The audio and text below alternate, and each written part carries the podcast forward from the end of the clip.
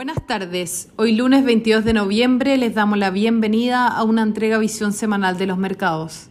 Los mercados globales mostraron rendimientos negativos con los desarrollados cayendo un 0,1%. Por su parte, los mercados emergentes cerraron con una caída de 1,3%. A nivel local, el IPSA cayó un 2,8%, 6,1% medido en dólares.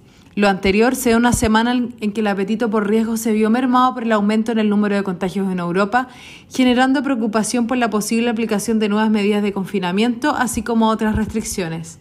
Adicionalmente, el foco estuvo puesto en los comentarios de representantes de la Fed respecto al ritmo del tapering y el inicio del proceso de alza de tasas.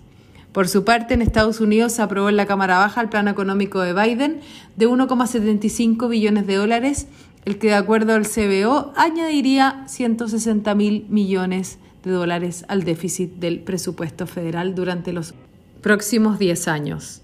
Para esta semana, entre los principales eventos económicos destacan los datos del PMI en Estados Unidos y Europa para el día martes, el PCE de octubre y la publicación de las minutas de la última reunión de la Fed para el miércoles. Muchas gracias por habernos escuchado el día de hoy. Los esperamos el lunes en una próxima edición.